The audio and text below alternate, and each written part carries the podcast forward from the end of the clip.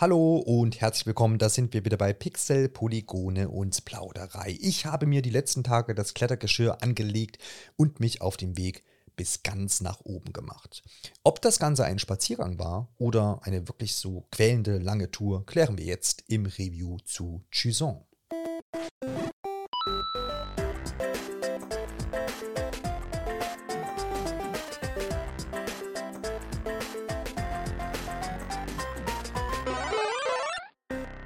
Hinter dem Spiel steckt kein geringerer als das Studio Don't Not, die man natürlich unter anderem von Life is Strange, Tell Me Why oder Vampire kennt. Angekündigt wurde der Titel im Juni dieses Jahres auf dem Xbox Games Showcase. Chuson verdreht ein wenig die gewohnten Perspektiven, die man sonst so in der gewohnten Spielelandschaft kennt. Denn wie bereits erwähnt, ist nicht die Ferne das Ziel, sondern die Höhe. In einer fantastischen Welt schlüpft man in die Rolle eines jungen Kerls, der fortan vertikal mit Klettergurt und Co ein Turm, ja, so hoch wie die Wolkendecke, erklimmt. Und tatsächlich verbringt man den allergrößten Teil des Abenteuers kletternd, hängend, schwingend und nur selten laufend. Wer bisher an Kletterpassagen, wie sie in den aktuellen Zelda-Spielen vorkommen oder wie sie bereits Nathan Drake bestritten hat, Spaß hatte, sollte sich Chuson definitiv anschauen. Wobei dieses Spiel einen ganz eigenen Ansatz hat, die Strapazen am Felsen in die Hand des Spielenden zu legen.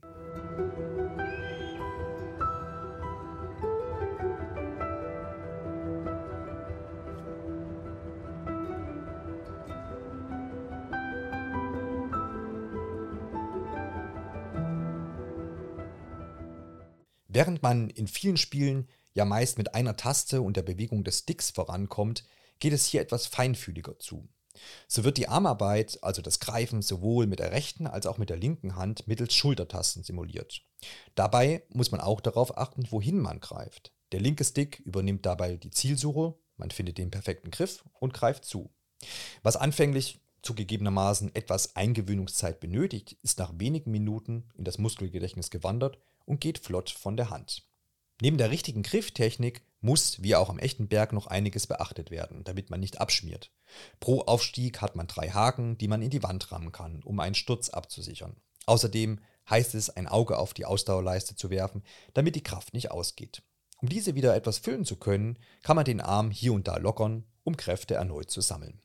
Wenn doch mal etwas schiefgehen sollte, man sich vergreift, ist es aber im wahrsten Sinne des Wortes kein Beinbruch. Ein Game Over oder Tod gibt es in Chuson nämlich nicht. Frust kommt so also erst gar nicht auf. Das Schlimmste, was ja quasi passieren kann, ist, dass man eine Passage wiederholen muss. Diese kann man dann, ja aber auf andere Weise angehen, um einen erneuten Sturz ins Seil zu vermeiden. Gerade bei längeren Abschnitten, und das fand ich eigentlich ganz interessant, bekommt man die Beschwerlichkeiten des Aufstiegs durch das stetige Betätigen, ja auch teils Halten der Schultertasten zu spüren. Ich empfand das jedoch als positiv, weil es auf gewisse Weise zur Immersion des Kletterns beiträgt. Neben diesen bodenständigen, äh, sagen wir lieber klassischen Kletterelementen, wird das Repertoire aber noch um zahlreiche Elemente ergänzt. Da wäre zum Beispiel der kleine Begleiter Ballast, der nicht nur knuffig ist, sondern auch die Fähigkeit besitzt, Pflanzen zum Leben zu erwecken.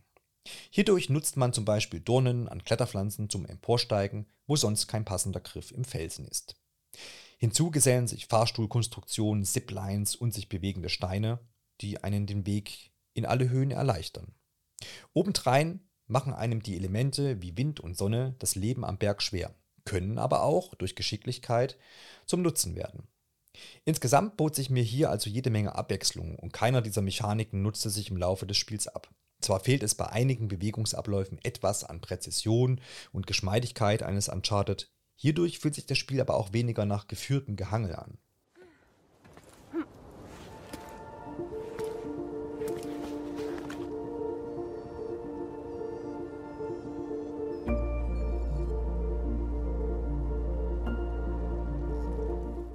Neben den reinen Gameplay-Aspekten steckt natürlich noch viel mehr in Chuson. Denn der französische Titel bedeutet nicht umsonst so viel wie Ebbe, also das Ausbleiben, Zurückbleiben des Meers.